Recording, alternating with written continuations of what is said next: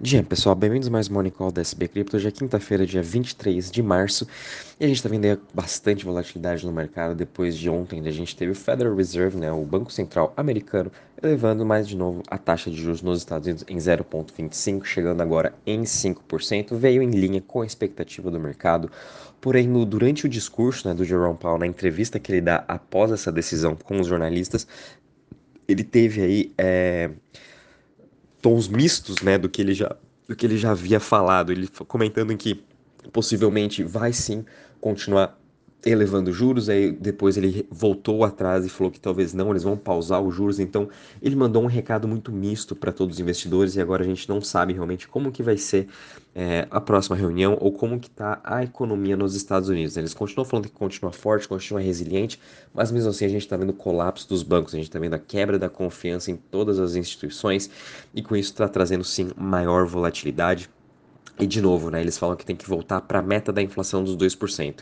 Nisso a inflação nos Estados Unidos está em torno dos 5,5%, quase 6%, é, com ainda esperança né, que ela sim volte para baixo aí dos 2% no segundo semestre, mas mesmo assim o Fed vai continuar talvez elevando juros, então ficou muito aberto do que eles vão estar tá fazendo até para a próxima reunião, é, então os investidores ficaram um pouco perdidos. Né? Nisso a gente viu aí bastante volatilidade ontem, hoje a gente está vendo o S&P futuro já subindo 0,72%, porém na Europa e Ásia fechando aí, a Europa já está no negativo, né? abriu agora já com uma queda de 0,45 e a Ásia fechando misto, com o Japão caindo é, e China uh, fechando em alta, né? E até mesmo quando a gente olha o Treasury de 10 anos nos Estados Unidos, agora está em 3,47%, continua em queda, é, determinando assim que o mercado está achando realmente que vai ter já corte de juros, que agora realmente a gente chegou já num ponto máximo de ter essa taxa nos 5%. Com isso aí vamos estar acompanhando, né? Quando a gente já vem agora para o lado de cripto, a gente está vendo uma queda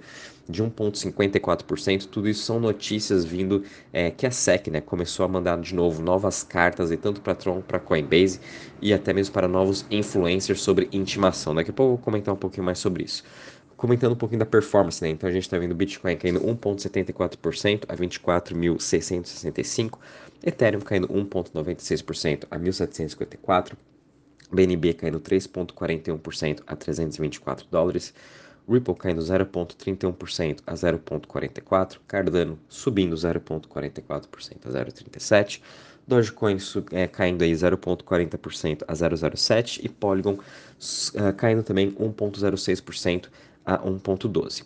Já em relação às maiores altas das últimas 24 horas, a gente está vendo aí Litecoin subindo 8,62%, seguido de Aptos subindo 5,5% e Mask Network subindo 4,91%. Já em relação às maiores quedas das últimas 24 horas, a gente está vendo Huobi caindo 10%, Tron caindo 7,40% e Algorand também caindo 7%. E quando a gente vem aqui para a parte do Crypto Fear Index, sem muitas novidades, a gente está aqui em 57 pontos, por conta dessa volatilidade de ontem que a gente teve, a gente viu algumas pessoas realizando, mas mesmo assim o mercado continua no, na ganância, né? A gente ainda está vendo aí muitas novas pessoas entrando no mercado, ainda mais com toda essa quebra dos bancos, as instituições, fundos de investimento, family office, todos eles sim estão de olho, em, especialmente em Bitcoin. Então com isso a gente ainda continua positivo com esse sentimento. E vindo já para a parte de em Total Value Locked, a gente está tendo uma leve alta de 0,5% hoje, a 86,72 bi. Hoje é o grande dia do airdrop da, do token da Arbitrum. Vai ser aí por volta das 9h30, 10 horas. Vai estar tá liberado para as pessoas começarem a fazer o claim dentro da sua plataforma e depois já vai poder aí liberar para também negociações em todas as corretoras. Então é, a gente está vendo aí todo esse hype do ecossistema da Arbitrum, principalmente de todos os seus tokens, até mesmo quando a gente analisa em relação às chains. Né? Hoje está sendo um dia bem positivo. A gente uh, quando a gente analisa entre as top 20, né, todas elas com uma leve queda, com exceção de Arbitrum, que ela está subindo 0,19%, é, e mesmo assim na mudança né, de 7 dias com uma alta de 15%, então todas as, o olho hoje, todas as atenções hoje estarão para Arbitrum, seu airdrop e todo o seu ecossistema. Por isso, Vamos ficar de olho, né? Lembrando que todas as corretoras vão liberar a negociação de, de arbítrio, se eu não me engano, vai ser às 10 horas ou às 9 e meia também, assim que quando liberarem o airdrop. Por isso, tomem muito cuidado, né? Para não comprar em topo, vai ter bastante volatilidade. Como sempre, tenham uma estratégia em mente do que vocês vão querer fazer.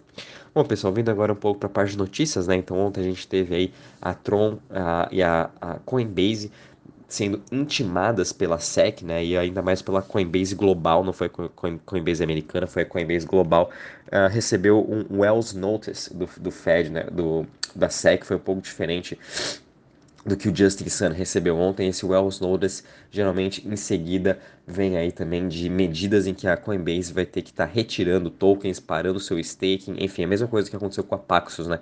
Que eles tiveram que parar com a emissão de boost e encerrar esse programa. Então, a SEC está buscando alguma coisa relacionada assim com a Coinbase e a gente está vendo isso diante de uma agenda totalmente errada, né, do, do dos Estados Unidos querendo barrar a evolução de cripto, é, querendo colocar culpa em cripto, né? A gente está vendo esse crackdown muito gigantesco, essa operação choke point, para tentar encerrar ao máximo e acabar com cripto o mais rápido possível. A gente está vendo. Começaram primeiro com os bancos, que eram mais crypto-friendly, e agora estão vindo direto novamente em cima das corretoras, em cima dos projetos que realmente estão aí ajudando a fazer toda essa inovação.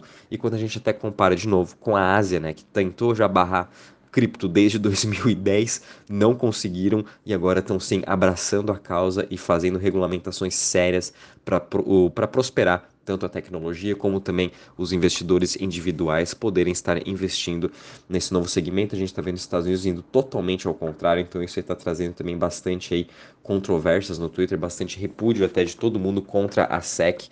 Eventualmente acho que a Coinbase sim vai lutar, vai ir na corte contra a SEC, da mesma coisa como a Ripple está lutando até hoje contra a SEC, né? Então é, é só precisa de um caso para eles perderem para sim eles não terem mais porquê tá mandando esses Wells Notice, essas intimações para todas as empresas de blockchain, sendo que eles não sabem nem o que, que eles estão procurando, né?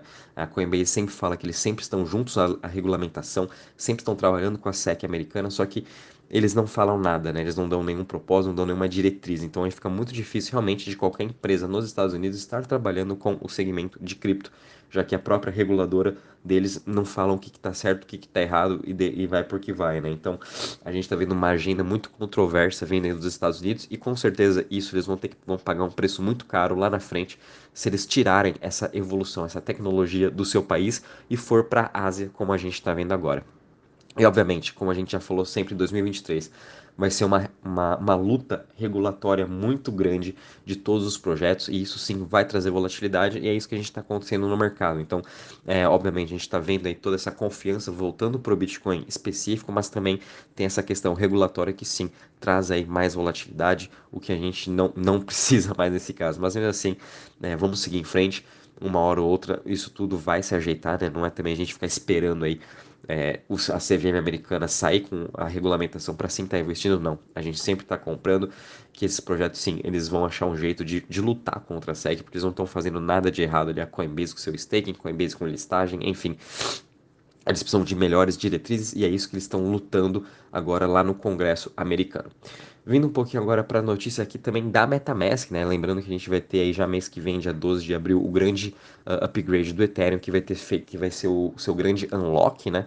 De, dos tokens que estão lá na Beacon Chain em staking. E agora a MetaMask lançou o seu marketplace para uh, staking institucional. Então, MetaMask também preparando agora toda a sua wallet para as grandes instituições poderem estar fazendo staking diretamente com eles, né? Lembrando que você também pode já estar fazendo staking direto pela Lido ou pela Rocket Pool através da MetaMask e agora as grandes instituições também vão poder estar fazendo esse mesmo movimento. Então é, é bem legal a gente ver essa adoção maior institucional, principalmente vindo aí da MetaMask, é, diante desse grande unlock que a gente vai, já vai ter mês que vem. Então por isso ainda fico mais bullish ainda com as instituições entrando no mercado de cripto, principalmente para Ethereum, quando a gente tiver um unlock.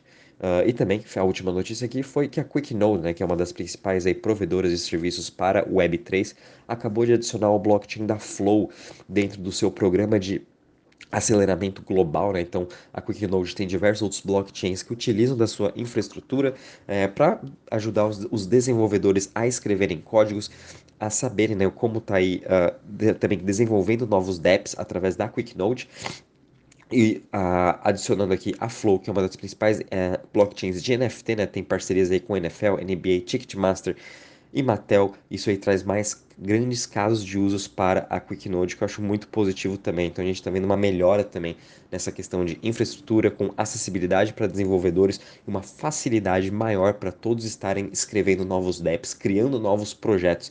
Isso aqui é muito positivo, no longo prazo vai é, perdurar bastante. Bom, pessoal, em relação às notícias, é isso mesmo. Lembrando que hoje todos os olhos estão no token da Arbitrum, a expectativa é que ele abra em 0,50 até mais ou menos aí 1,50, 1,20. Esse vai ser o valor justo da arbítrio, né? Então, por isso, tenha sua estratégia. Qualquer novidade, vou avisando vocês. Um bom dia, bons treinos a todos.